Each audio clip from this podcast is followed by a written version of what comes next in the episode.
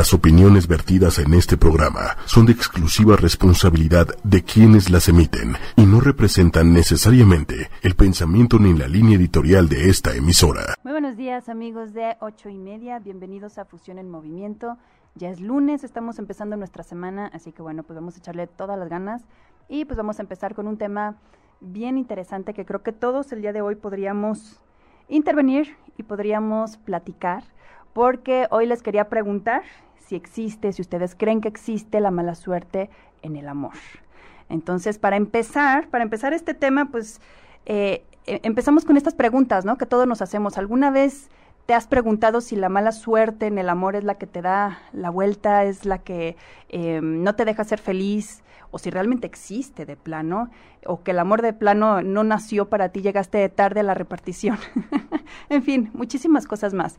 Pero bueno, pues para empezar a tocar este tema que mm, pues sí a todos nos concierne de alguna manera porque lo hemos vivido de muchos lados, pues sería interesante saber primero qué crees, ¿no? ¿Qué crees tú en este sentido? Entonces, eh, la suerte en el amor pues puede influir en muchas maneras, pero sobre todo si existe o no existe esta llamada o bendita suerte en el amor. Entonces, de entrada, pues tendríamos que conocernos, que saber qué tipo de relaciones hemos llevado a lo largo de nuestras vidas, a lo largo de pues, nuestra historia y qué es lo que hemos repetido. Entonces, si vamos a tocar este tema es darse la media vuelta y empezar a observarnos a nosotros mismos y empezar a, a observarnos sin juicio, pero sí con toda la intención y la capacidad de decir, ok, ¿soy yo o no soy yo la que está promoviendo o el que está promoviendo este tipo de faltas o este tipo de dolores en mi vida que a lo mejor no son necesarios? Entonces, pues vamos a ver, vamos a ver qué, de qué se trata esto de la mala suerte. ¿Tú crees en la mala suerte, en el amor, Manuel? Yo creo... Primero, hola, ¿cómo estás? Muy buenos días. Muy buenos días. Yo creo en el amor. ¿Tú crees en el amor? Eh, y creo en las malas decisiones no es la mala suerte. Ok.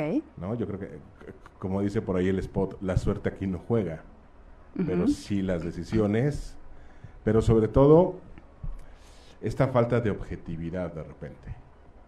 Ok. Eh, ahorita que mencionabas, date la vuelta, ¿no? Más bien es como, yo preferiría cerrar los ojos y hacer como un análisis hacia adentro y primero ver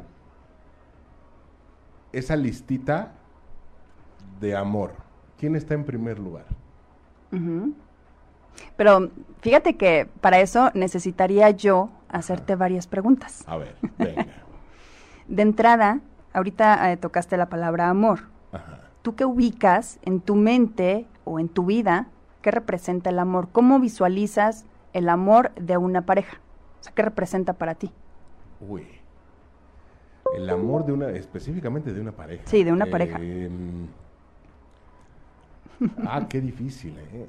Es que mezcla como varias cosas, desde, desde paz, armonía. Fíjate que no complemento, no usaría como complemento. ¿No? No. Ok. Eh, pero, pero sí como, o sea, sin que sea un, un, complemento, pero sí un ingrediente que le puede dar sabor a tu vida.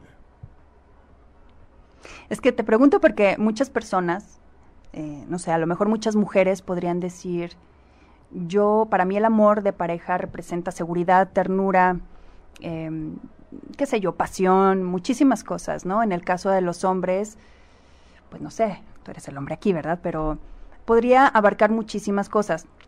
Pero, pero tendríamos que ver primero dónde está nuestro amor propio. Antes de empezar todo el tema y todo el rollo de, de la mala suerte en el amor, ¿tú realmente crees que exista la mala suerte? No. No existe. No, no, la suerte no juega. No juega. Entonces, si no existe la mala suerte, ¿realmente crees que no existe la mala suerte en el amor? Podríamos estar hablando de que cuando te va mal en el amor, como bien dijiste al principio, por malas decisiones, fue de alguna manera consciente y fue una responsabilidad compartida una relación que no, que no resultó, ¿no? Sí. Entonces, si tenemos una culpabilidad o una responsabilidad compartida y no hay culpables y no hay mala suerte. Bueno, acá le metiste un ingrediente extra donde puede comenzar la confusión. O sea, sí, no hay culpables, pero nos han educado, o en, creo que en el grosso de, la población, sobre todo en México, a que sí, sí hay culpables, o a, buscar un culpable. Y normalmente nunca aceptamos que es uno, o nunca aceptamos nuestra corresponsabilidad. ¿no? Siempre es como, es que él o ella no me entendió. O sea, siempre escucho como esta versión de, de, allá para acá, nunca de aquí para allá. Sí. ¿No? Sí, porque finalmente pues hay que salir bien librados, ¿no? O sea, entre menos responsabilidad tengamos en el asunto, mejor. Pero entonces, fíjense, punto número uno. Estamos hablando de, antes de empezar a buscar la mala suerte, podemos buscar en el nivel de autoestima que tengas. Si tienes una baja autoestima, entonces estas decisiones de las que hablaba Manuel, estas malas decisiones que a veces tomamos y que ya después podríamos en otro programa eh, plantear el por qué tomamos a veces estas decisiones tan locas, eh, sí van de la mano de, la falta de amor propio que tenemos en ese sentido. Perdón, y en ese sentido, ¿tiene que ver, tiene que ver la edad? ¿Tiene que ver tu entorno? El ambiente sí. Sí. Totalmente, pero la edad no. No. Es que curiosamente, como que me marca mucho que el, vuelvo a lo mismo, no generalizo, pero sí el grosso, dice que normalmente de jóvenes, sobre todo por ejemplo con las mujeres, es, es muy normal, entre comillas, ver que las mujeres guapas jóvenes normalmente andan con el clásico gandalla. El gandallín, sí. ¿no? Y que normalmente no terminan bien esas relaciones. Pero sabes que eh, también hay un porqué, el porqué de algunas mujeres, y llámese hombres también, les gusta el chico malo. Vamos a hacer un paréntesis aquí porque nos vamos a abrir un poquito del el tema de la mala suerte en el amor, pero vale la pena tocarlo. Esto que dices de por qué a algunas mujeres les gusta el chico malo, ¿no? Si tú le rascas y vas más allá de lo que hay, lo que hay en ese tipo de relaciones, vas a encontrar de todo, como en botica, de todo.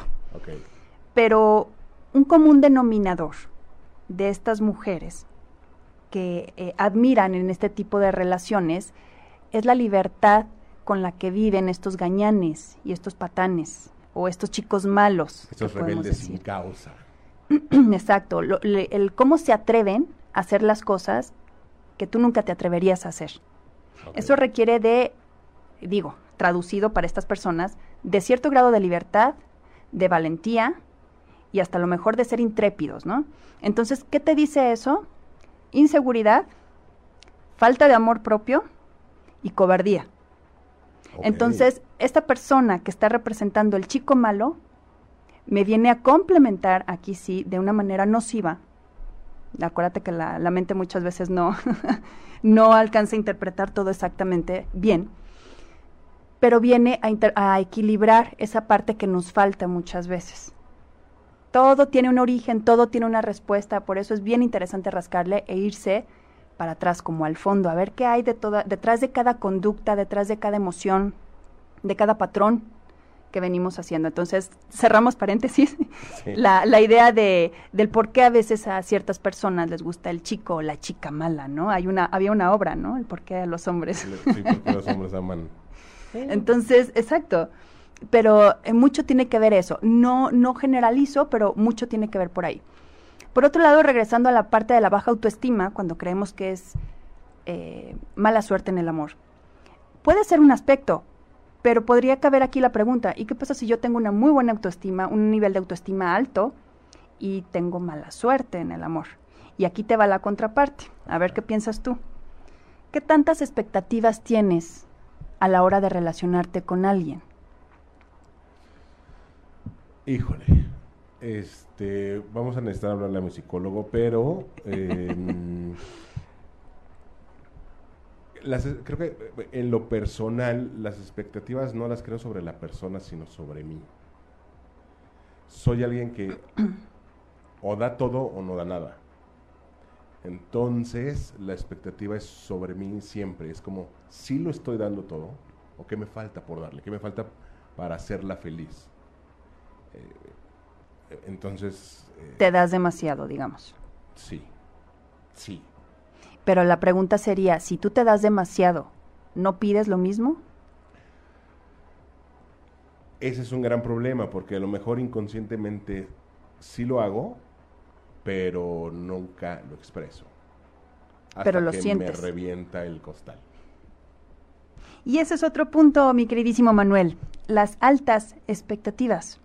Cuando uno tiene altas expectativas sobre una relación, ya la estás programando, ya la estás, te estás adelantando a la película de alguna manera, ¿no? Entonces, de hecho, de hecho, estás poniendo a la otra, a la otra persona en una situación, en una situación donde ya tiene un papel que jugar. Sí, sí.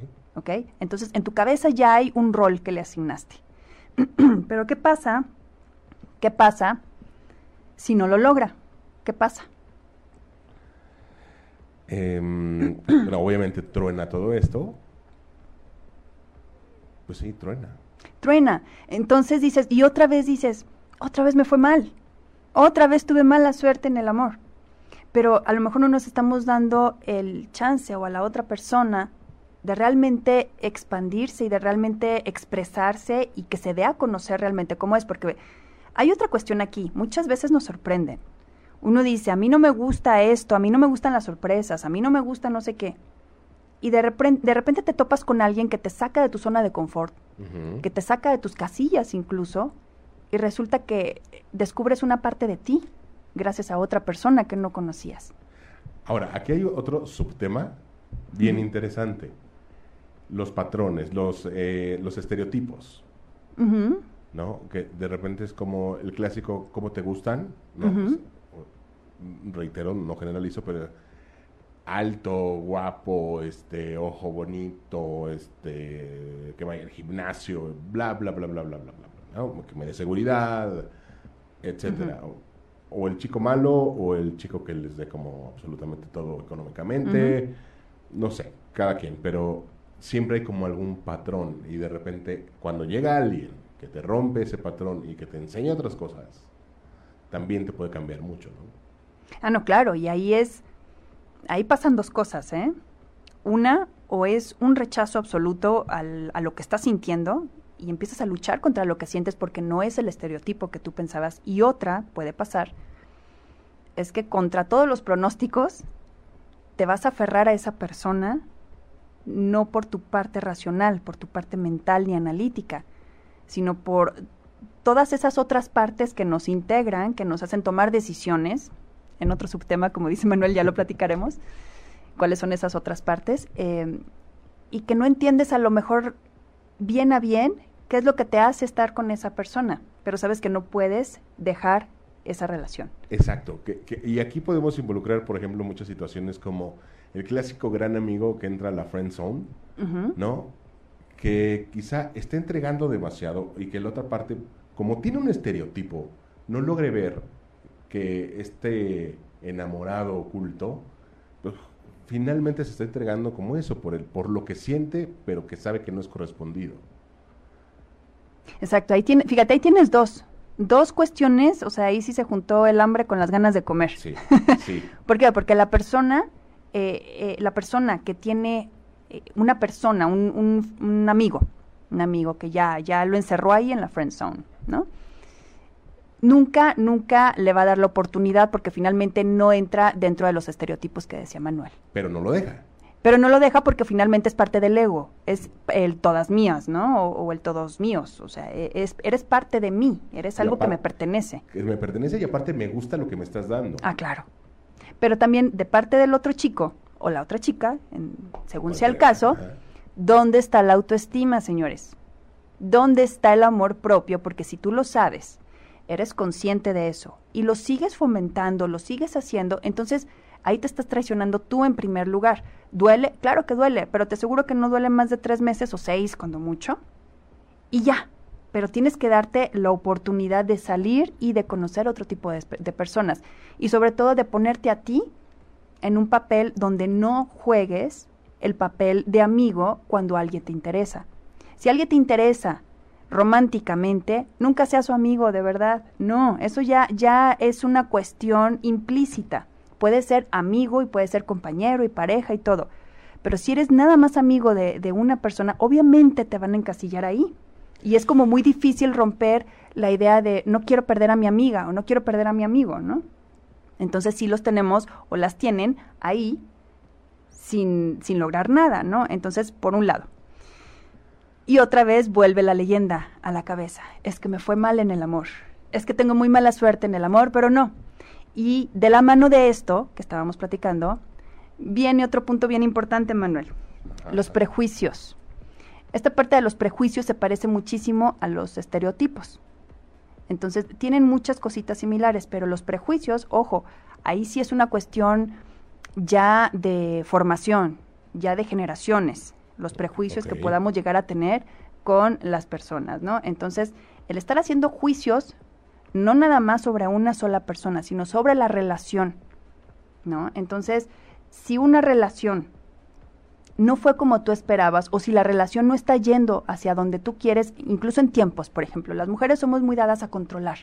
Queremos controlar los tiempos, eh, ya llevamos un año, dos años de novios, entonces ya tenemos que comprometernos, ya tenemos que tener anillo, ya tenemos que tener planeada la boda, los hijos, la camioneta y hasta el perro, ¿no? Entonces, en este sentido van los prejuicios. ¿Qué pasa cuando tú, por ejemplo, te relacionas con una persona que, como bien decías al principio, ya tiene toda la película o la mitad de la película armada y tú no tienes ni la introducción? ¿Te da miedo o no? Da, miedo. da mucho miedo. Sentí este escalofrío. Pero, por, ejemplo, justamente algo importante que acabas de mencionar. De repente, alguien que simplemente es amable, ¿no? Y que ofrece de, repente cierto apoyo y, y, la primera pregunta es, eh, como malinterpretando esta ayuda y es, ¿qué buscas? O sea, ¿qué quieres de mí? Ah, sí, claro. Tranquilos todos, ¿no? Bajémosle tres rayitas a la fiesta, estamos platicando bien padre. Justamente creo que es parte de estos prejuicios. De repente se me acercan porque solo quieren, tranquilos todos, ¿no? No todos somos iguales, no todas son iguales. Sí. Sí, en este sentido, el VAPAR es Híjole, es que es bien complicado porque es un tema de formación, de educación.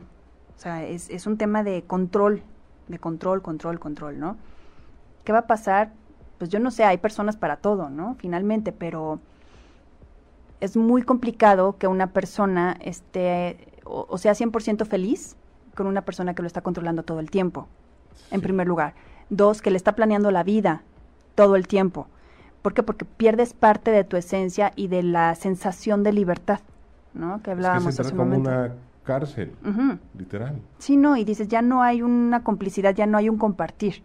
Entonces aquí, aquí es una, una transmutación, ¿no? O sea, voy a, eh, si voy a estar contigo, casi casi tengo que ser como un apéndice tuyo, ¿no? Entonces... tengo que no ser. El no ser. Entonces, esa otra parte, para las personas o las eh, que este tipo de relaciones tienden a durar mucho, porque empiezan a crear codependencias. No todas, pero muchas crean codependencia. Y aparte de la codependencia, este, empezamos a ver como que hay un montón de conflictos y sobre todo, bingo, infidelidades. Entonces, cuando se meten las infidelidades ahí de por medio, que es una una fuga, un escape, un, no sé, un acto de venganza muchas veces, ¿no? Es como el, castigo hacia la pareja. Entonces, en este sentido, ya lo perdimos. Ya perdimos la esencia de la, de la relación, ya perdimos la esencia de la idea de la pareja, del compartir, y entonces estamos unidos a través del dolor. Y ojo, ¿qué crees? El dolor a veces une más que el amor. Ah, caray. Claro. ¿Por? Son lazos más fuertes. Así es. El dolor une muchísimo y une más que el amor. Lo podemos ver, perdón, se me está yendo un poquito la voz.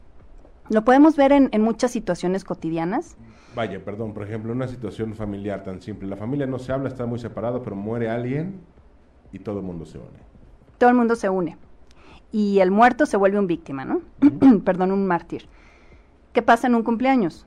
Que no le hablas a esa persona, a ese familiar. No pasa nada, está vivo. Sí, a lo mejor hay un cierto tipo de cariño, pero no pasa nada, no me mueve. Pero entonces si ya hay una muerte, hay un dolor colectivo, entonces sí, obviamente tengo que estar ahí, tengo que estar presente. Me voy a salir un poquito del tema, Manuel, y lo voy a, llevar un poquito más, más generalizado, más lejos. Cuando hay un problema en nuestro país, eh, un problema social, sobre todo, un problema donde podemos ayudar, un problema donde hay algo que compartir o algo muy positivo, es muy difícil como acarrear a la gente, es muy difícil como unir a la gente en este sentido. Pero que no nos pase, ¿qué crees? Un temblor, porque ¿qué hacemos? Ah. Ahí estamos todos. Todos. Y no nos importa, ¿eh? No nos importa nada, ni nadie, eh, ni, ni la clase, ni el racismo, ni nada. Ahí estamos todos. Entonces, cuando ves este tipo de relaciones, volviendo al tema, donde llevan muchísimos años haciéndose daño y con estas codependencias enfermas y con estas dinámicas nocivas y que todo mundo se pregunta por qué siguen juntos, por qué no, no hacen algo al respecto, entonces es cuando te puedes dar, muchas gracias, qué amable, es cuando te puedes, puedes responder un poquito a esa pregunta. ¿Por qué siguen juntos? Porque los lazos del dolor son muy fuertes. Eh, los lazos del dolor al final del día nos llevan a unirnos, nos llevan a, no poder zafarnos de esa dinámica de tanto tiempo, que al final es tiempo también de convivencia. Ok. O sea, por ejemplo, en una situación de pareja ya, matrimonio, y en donde el hijo, la hija, se, eh, toma este rumbo de las drogas, del alcohol quizá en el fondo lo hace justamente porque, es, digo, no es que sepa, pero que este dolor va a terminar uniendo a la familia. no siempre. No siempre, exacto, sí, puede ser, puede ser porque finalmente cuando uno es consciente de lo que está haciendo, uno, uno ahorita ya sabe qué es lo que está bien y qué está mal. Y aunque siempre creamos que siempre, o, o lo tenemos entendido, que siempre hay un origen para todo, siempre hay una respuesta y una consecuencia. Ante este tipo de situaciones, yo creo que eh, no hay de otra, de verdad, como familia no hay de otra más que voltear a ver el pasado. O sea, la historia que has tenido tú con tus hijos, con tu familia, los, los eventos que ha habido. Hay muchos chicos, muchos adolescentes que viven de verdad una vida privilegiada y no nada más en cuanto a la economía. Tienen mamá, tienen papá, tienen hermanos, tienen eh, todo, todo para ser felices y aún así se hacen daño. Llámese que eh, cualquier tipo de daño. Entonces uno se pregunta por qué. Llega un momento en que también todo es un círculo, todo es una rueda. Llega un momento en que cuando uno le da la vuelta a las cosas, también necesita empezar a sentir desde otro lado. Hay, hay muchas personas que necesitan llamar la atención no nada más para volverse víctimas, sino para sentir. Simplemente, sentir. No importa si es bueno o malo. El sentir algo fuerte los lleva a hacer cosas que no te imaginas que por su ambiente o por su entorno pudieran eh, ser capaces de hacerlo. Entonces, ojo, no hay que estar ni tan cómodos en la vida, siempre necesitamos el cambio, siempre necesitamos batallar por algo eh, desde chiquititos, o sea, empezar a, a, saber lo que es la lucha, la lucha, el trabajo por algo que quieres, eh, conservar, saber conservar las cosas, etc. Se me ocurren mil ejemplos. Pero en este sentido también el llamar la atención, el saber que a través de lastimar a los demás o de generarles un dolor vamos a estar ahí, pues al final también es un tipo de inseguridad. Bueno, no un tipo, es, totalmente, una, un trastorno de inseguridad, claro. Que, por ejemplo, ahora que mencionas esto, de repente, en ciertos casos que me han comentado, sobre todo, por ejemplo, programas de nutrición, hay un problema psicológico cuando no se trabaja con personas con sobrepeso, en donde en realidad, o sea, dicen querer bajar, pero en realidad no lo quieren hacer porque saben que estando así tienen la atención de quien sea, pero de alguien buscan una atención y saben que si bajan de peso y están bien, entonces la van a perder. eso creen, no en, esta idea vuelvo a lo mismo con esta parte del dolor, jalar la atención y, que se unan a ellos. Pero fíjate qué tipo de atención estamos tratando de, generar. O sea, ¿por qué los, las personas, las parejas, por qué, no sé, por qué estamos tratando de llamar la atención de los demás? ¿Qué te dice eso a ti? O sea, ¿qué es lo que te hace mover y generar situaciones para llamar la atención? No, bueno, o sea, obviamente es una falta de autoestima. De este, o sea, hay algo que necesito y que me hace falta. Ok, puede ser desde la necesidad, pero también tiene un problema. También hay un, hay un, hay un híjole, hay un pues foco rojo que ahorita es como un común denominador, que la gente que habla mucho del silencio y que la soledad es buena, es cierto, es cierto, pero en el fondo no saben cómo hacerlo. Y cuando se encuentran en la situación donde están solos y en silencio, ¿qué queda? Te ves tú, te escuchas tú. Y si tú no estás en paz contigo por un sentimiento o una... Un sentimiento puede ser eh, eh, originado por algo o comprado de culpa o sembrado muchas veces por familias. Si tú tienes culpa, entonces va a ser muy complicado que puedas estar a solas en paz. Entonces, ¿qué voy a hacer? Voy a tratar de llamar la atención para tener ruido y para tener movimiento alrededor de mí, para tener un ambiente donde no importa si es bueno o malo, ¿sabes? Donde me distraigan y no me tenga que quedar yo a solas conmigo porque ahí te vas a enfrentar a algo que no te va a gustar. A tus demonios. Sí. sí, pero fíjate que esos demonios, cuando te haces amigo de tus demonios, ah, vieras qué bien lo pasas. sí, es que son, son como caballos salvajes, ¿no? Están en una... Esos demonios los has dejado en una libertad total que oh, han hecho lo que quieran contigo.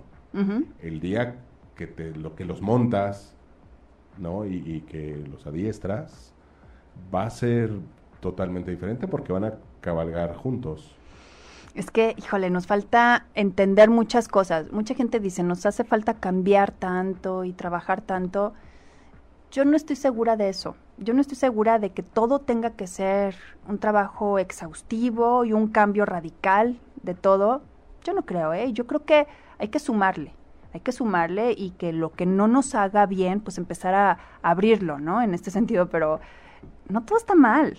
O sea, no tenemos que estar viendo mal todo y ese es otro punto. Que, que viene mucho a, a, relación con las estas parejas que finalmente uno las ve de afuera y son las parejas perfectas y las parejas que, que a lo mejor eh, vienen a, enseñarnos, ¿no? Cómo, cómo llevar una, una vida en familia y es la parte de, de es la parte de saber llevar los fracasos, los éxitos de la mano, eh, el saber, eh, platicábamos ahorita hace un momento Manuel y yo del saber ceder, hasta qué punto hay que saber ceder en una relación, eh, teniendo obviamente en, en, claro que tenemos una relación sana, ¿no? Que no estamos con un abusivo, un golpeador, una persona que te hace daño, no, en este sentido, saber que no siempre tenemos que ganar, no siempre tenemos que tener la razón, no siempre tenemos que saberlo todo, ¿no? En este sentido. Y, algo bien difícil en, esta parte que también lo mencionábamos hace ratito, y, digamos, la decisión de, de no estar con esa persona cuando la situación es así de grave, pues digamos, hasta eso podría tornarse fácil, ¿no? Así, no estar con un abusivo, con un golpeador, alcohólico, bla, bla, bla. Pero ¿qué pasa cuando simplemente el amor se acaba? El amor se acaba. se acaba y, ya no sientes esas mariposas eh, con la persona cuando, cuando, pues ya no no quiero decir la necesitas porque si partimos de la necesidad ya hablamos que de entrada empezamos mal, pero pues simplemente es que se acabó, o sea, ya no siento absolutamente nada, hasta indiferencia, pero seguimos juntos. Pero ¿cómo sé que no es una mala racha? ¿Cómo sé que no... Esa pequeña línea de decir, hasta eso no estamos del chongo, ¿no? O sea, no es, es más, no es una mala persona, no, pero... sí, no roba, no. mata. Ajá, pero, pero ya no. Es que mira, fíjate, lo bueno es que, digo, tenemos los dos lados ahorita. Tú como hombre, tú a lo mejor podrías pensar, si ya no siento esta parte de las mariposas y la pasión y empiezo a, a, este, a, sentir otro tipo de, o más bien dejo de sentir un montón de cosas, entonces el amor se está acabando. ¿Para ti es eso? Normalmente es como la guía general. No, no, no, no, para mí no, pero es como lo, que noto en el ambiente. Y lo, comentaba, lo comentábamos porque justo lo vi en una publicación, que alguien estaba confundido y justo preguntaba eso, ¿cómo saben ustedes que, que necesitan, necesitan terminar la relación cuando a, pesar de todo como personas nos llevamos bien, pero, pero ya no, ¿no? Pues es que mira, es bien simple de verdad. O sea, a ver, hagamos cuentas. Si por ejemplo tienes poquitito tiempo, es que mira, aquí es bien interesante porque si tú te vas a la parte biológica y lo entendemos desde ahí, eh, vamos a entender que los primeros meses, hasta por supervivencia, tenemos que sentir eso para la reproducción. Ah, sí. Ok, se va a acabar. Eso se va a acabar. Hasta por tu tiempo de vida eh, reproductiva se va a acabar. Pero eso no quiere decir que ya no quieras a la persona, que no ames incluso con todo tu ser a esta persona. Es otro tipo de amor. Va madurando el amor. ¿Qué pasa? Que a lo mejor físicamente ya no sientes todo eso, ya no te hace temblar y bueno, ok. Pero ¿qué pasa? Que empieza la admiración, empieza, eh, si por ejemplo tienes hijos con esa persona, empieza un amor donde eh, compartes la, la, paternidad, que ese es un lazo que no se rompe. Sí, pero ¿qué pasa? Y perdón que te interrumpa, pero es que me llama mucho la atención esto porque he visto muchas parejas que creen que, por ejemplo, cuando su relación está en un momento súper mal, y creen que con la paternidad se va a arreglar. Uy, no, eso es peor. No, fíjate que qué bueno que lo mencionas. O muchas, sí, muchas mujeres, ¿no? Eh, lo voy a amarrar con el hijo. Lo voy a amarrar con el hijo, ¿no? Y ya con la panza. Pues no. Resulta que un hijo, estés bien o no estés bien en la pareja, por razón natural, te va a separar más. Y si no, pregúntenle a cualquiera que hayamos tenido hijos. un hijo al principio, me refiero a que te separa, a que ya no tienes tiempo de compartir con tu pareja como era antes, ya no tienes tiempo de pareja. Entonces, no hay lógica en eso. Claro que son lazos que te van a unir con la persona, pero porque tienes que compartir con el hijo, pero no porque lo tengas a tu lado como pareja. Entonces, eso es un muy mal negocio, ¿eh? O sea, el tener hijos para retener a la persona, habrá gente, Manuel, la mayoría, que sí se quedan. Eso es lo más triste. Sí se quedan y entonces tienen vidas alternas. Sí, y es súper triste. Porque aparte se terminan quedando muchas veces, primero, sobre todo, por ejemplo, los hombres, ¿no? Uno, por miedo eh, eh, económico, es que me va a quitar todo. Entonces, mejor me quedo, me sale más barato.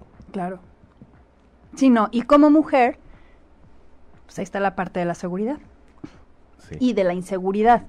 Entonces dices, no, pues si yo me divorcio, ¿qué voy a hacer? En vez de pensar, obviamente yo también tengo manos, puedo trabajar y puedo hacer lo que sea, eh, porque muchas veces es accidente también. Dices, no, prefiero quedarme por comodidad y está bien, miren, de verdad, sin juicio, está bien. Eso no se juzga, está bien, uno piensa que por los hijos uno debe de hacer muchas cosas y todo se vale. Todo en la medida en la que nosotros creamos que es benéfico para nuestros hijos, si estás dispuesto a hacerlo, pues cada quien puede hacerlo. El punto aquí es que no es lo único, o sea que si haces otra cosa no está mal. Ahorita ya lo sabemos, ahorita ya podemos eh, poner sobre la mesa este tema y decir, si tú te quieres divorciar y tienes cuatro hijos y quieres volver a empezar tu vida, de verdad no está mal lo puedes hacer, siempre y cuando obviamente sea de común acuerdo, ¿no? Este, digo, perdón, de común acuerdo, siempre y cuando obviamente sea por una causa justificada, ¿no? No por, por, por podríamos poner mil ejemplos ahorita que no, no se valen, pero no creo que sea el mejor negocio.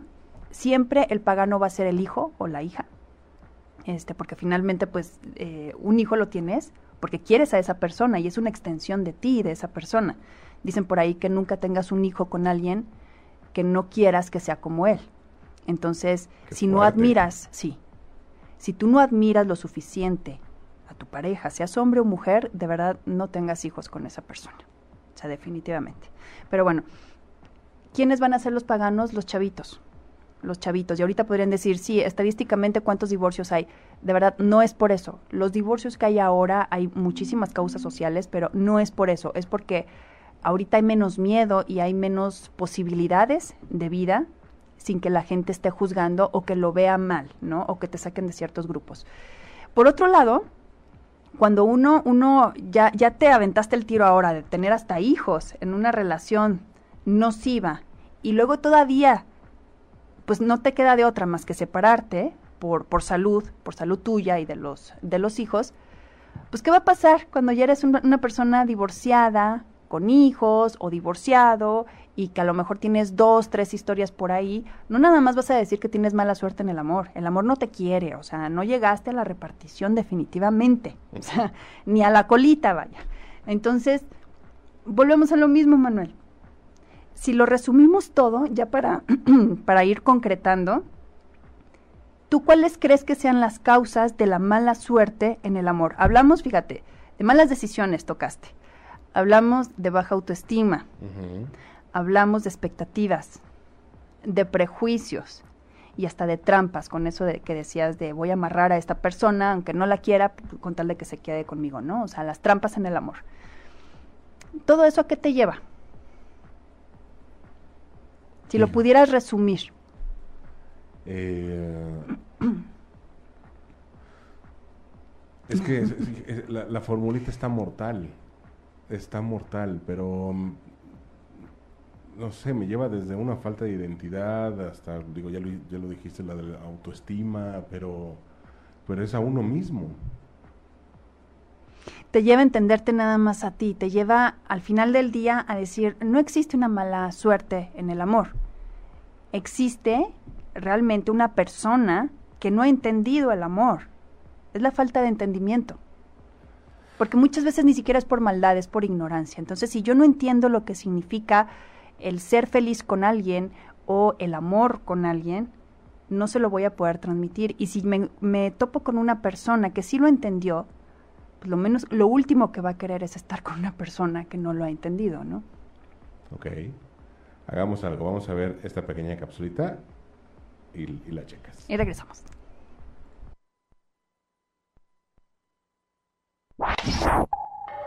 Hola, mi nombre es Mónica Musi, soy Master Reiki y soy una apasionada de las comunicaciones. Fusión en movimiento. Curiosa, activa, intensa, dinámica alegre. Fusión en movimiento. Partiendo del autoconocimiento, vamos encontrando todas las herramientas posibles para un desarrollo óptimo, un desarrollo sin tantos tropiezos a lo mejor. Y entonces se trata de eso, de tocar la parte física, mental y espiritual del ser humano, pero aparte yo le agregaría la parte científica. Fusión en movimiento, lunes 11 de la mañana. Yo soy Mónica Musi, en ochoymedia.com.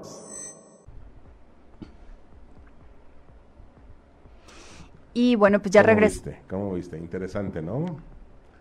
Interesantísimo. Interesantísimo, pero bueno, pues al final, pues hay de todo, ¿no? O sea, finalmente nos ha ido como en la feria, a cada quien le va de, manera diferente y eso es lo que vamos a pasarles también. Fíjate, eso es lo que le pasamos a nuestros hijos. Eh, ¿Te has fijado? Yo creo que si has conocido alguna vez alguna persona, alguna señora que le diga a sus hijas, este, ten mucho cuidado, todos los hombres son iguales. Eh, eso, esos pensamientos de siembra, que, que finalmente sí tienen una correlación más adelante, eso es bien peligroso, porque entonces si no lo encuentras y te encuentras con un hombre bueno, le vas a estar buscando el, lo peligroso, le vas a estar buscando lo malo. Y si no lo encuentras, entonces tienes que ir a buscarlo, ¿no? Para encontrar lo que te decían. Entonces, muchas veces vamos en sentido contrario con esas siembras, ¿no? Sí. Ahora, por ejemplo, eso eh, con respecto a, por ejemplo, lo que decía la mamá, la, amiga, ¿no? Este núcleo. Pero, ¿qué pasa con los medios de comunicación? Ay, esos medios de comunicación, de veras. Disney, las películas, las revistas, bla. Fíjate que yo ahí tengo, mira, yo aquí honestamente, aquí entre nos, yo sí les voy a contar. Yo entiendo que sí sea un medio de muchísimo impacto y muchísima influencia y al final, este, pues todos hemos pasado por ahí. Pero echarle la culpa totalmente a este tipo de películas o de mm, de modas que se ponen en ciertas series o las bombas mediáticas, ¿no? No estoy de acuerdo, te voy a decir por qué. ¿De quién es la responsabilidad?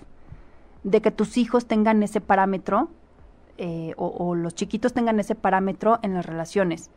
Obviamente, si no tienen una formación firme, una base sólida de educación, y de repente ven a Rapunzel, Cenicienta, eh, pues, sí, obviamente se les va a hacer maravilloso y lindo Pero una niña que a lo mejor tenga otro tipo de conciencia y bases va a decir, pues está linda la película, pero eso que tiene que ver conmigo o eso no es lo que yo voy a ir a buscar, ¿no? Finalmente, tiene que ser más fuerte el impacto que tienes tú sobre tus hijos siempre, toda la vida, que lo que exista allá afuera. Y eso, al final, de verdad, no es nada más con lo que platicamos con ellos. Lo que nosotros platicamos con los niños, el aprendizaje que ellos reciben se queda un 2% en su aprendizaje, en su cabecita. Todo lo demás es ejemplo todo lo demás es el paradigma del, como los changos, los chimpancés, que imitan. Estamos igual. Es que sí, o sea, tan simple como yo no le puedo decir a mi hijo que no tengo, pero no le puedo decir a mi chaparro que no tengo. No digas mentiras y de repente suena el teléfono y le digo, dile que no estoy. Y luego todavía dice el niño, dice mi papá que no está. No, burro, te dije que no. Y todavía lo, lo regañas, ¿no?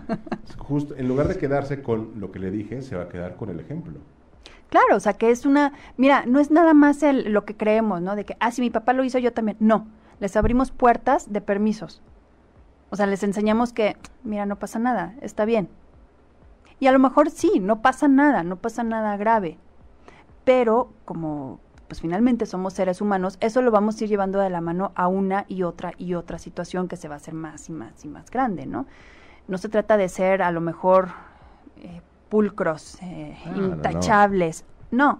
no. porque finalmente somos seres humanos y, nos equivocamos y, y, siempre vamos a a lo mejor a cometer algún error, entre comillas, ¿no? En este sentido. Pero cuando es consciente, ahí sí no se vale. Cuando empezamos a, a entender cómo nos relacionamos con los demás. ¿Cómo son nuestros amores en ese sentido? ¿Desde dónde yo estoy queriendo a alguien?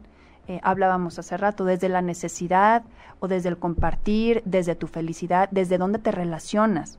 Entonces esto te va poniendo a ti en una lista cuáles son tus preferencias en el amor, cuáles son tus prioridades. Entonces, si tus prioridades es el compartir, es el, a lo mejor, eh, todas las cosas buenas que se les puedan ocurrir, pues sí, obviamente no hay de otra, no existe una fórmula que no funcione en ese sentido, pero si te estás relacionando desde la necesidad, en algún momento, en algún punto, pues te vas a quedar solo.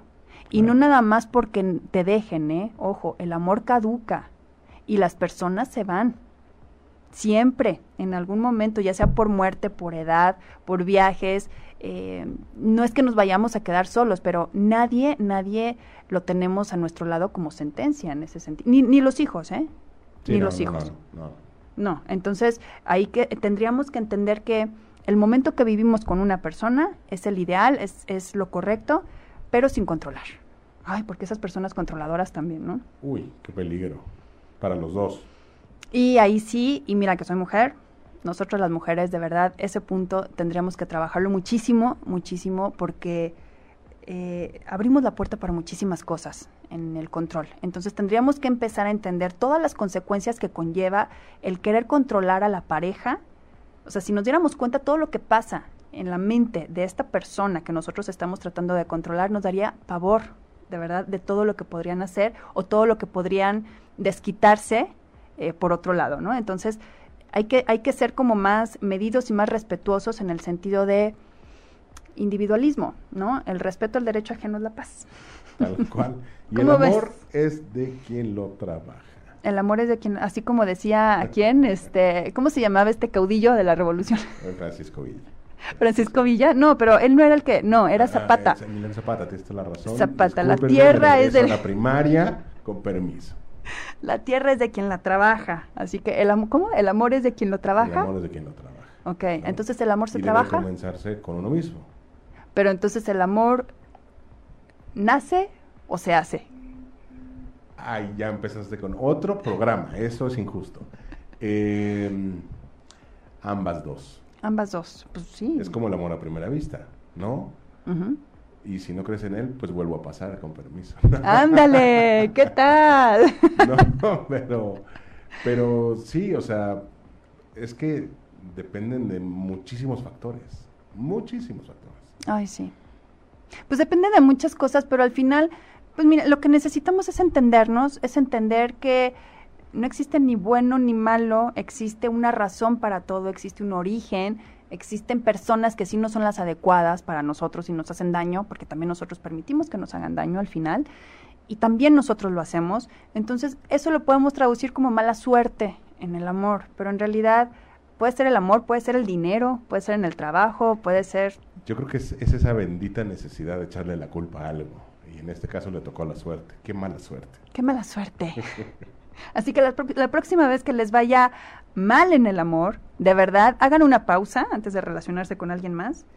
Hagan una pausa y hagan una listita y chequenle, échenle un lente ahí a ver qué es lo que está sucediendo y realmente trabajar en el aprendizaje, porque muchas veces escuchamos cosas, hablamos de mil cosas, leemos mil, mil libros y no aprendemos nada.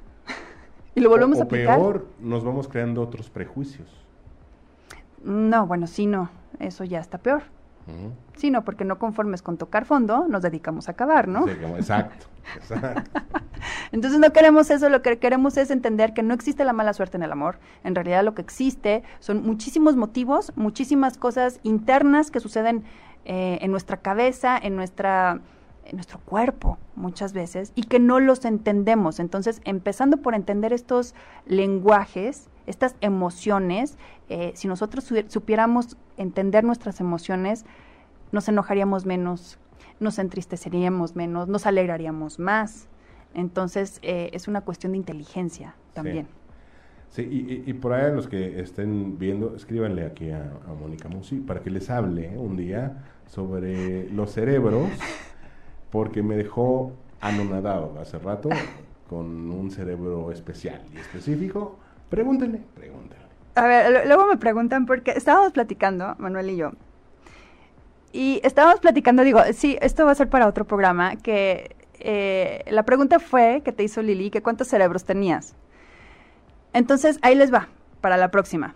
Tenemos tres redes neuronales en nuestro cuerpo. Cabeza, corazón y la zona del abdomen, el intestino y el estómago. Entonces, cada una de estas redes neuronales, nada más para que se den una idea, tienen su propia inteligencia y su propio lenguaje y también nos hacen tomar decisiones y nos hacen actuar de diferentes formas que no podemos entender muchas veces hasta que nos damos una asomadita ahí. Así que luego les traigo el dato, luego les traigo el dato y, y, todo el tema y creo que les va a gustar. Está bien interesante. No solo les va a gustar, van a entender un montón de cosas y se van a cachetear solitos de las burradas que hemos cometido. Pues bueno, pero ahí ya, como decías, tienes a quien echarle la culpa, ¿no? Exacto.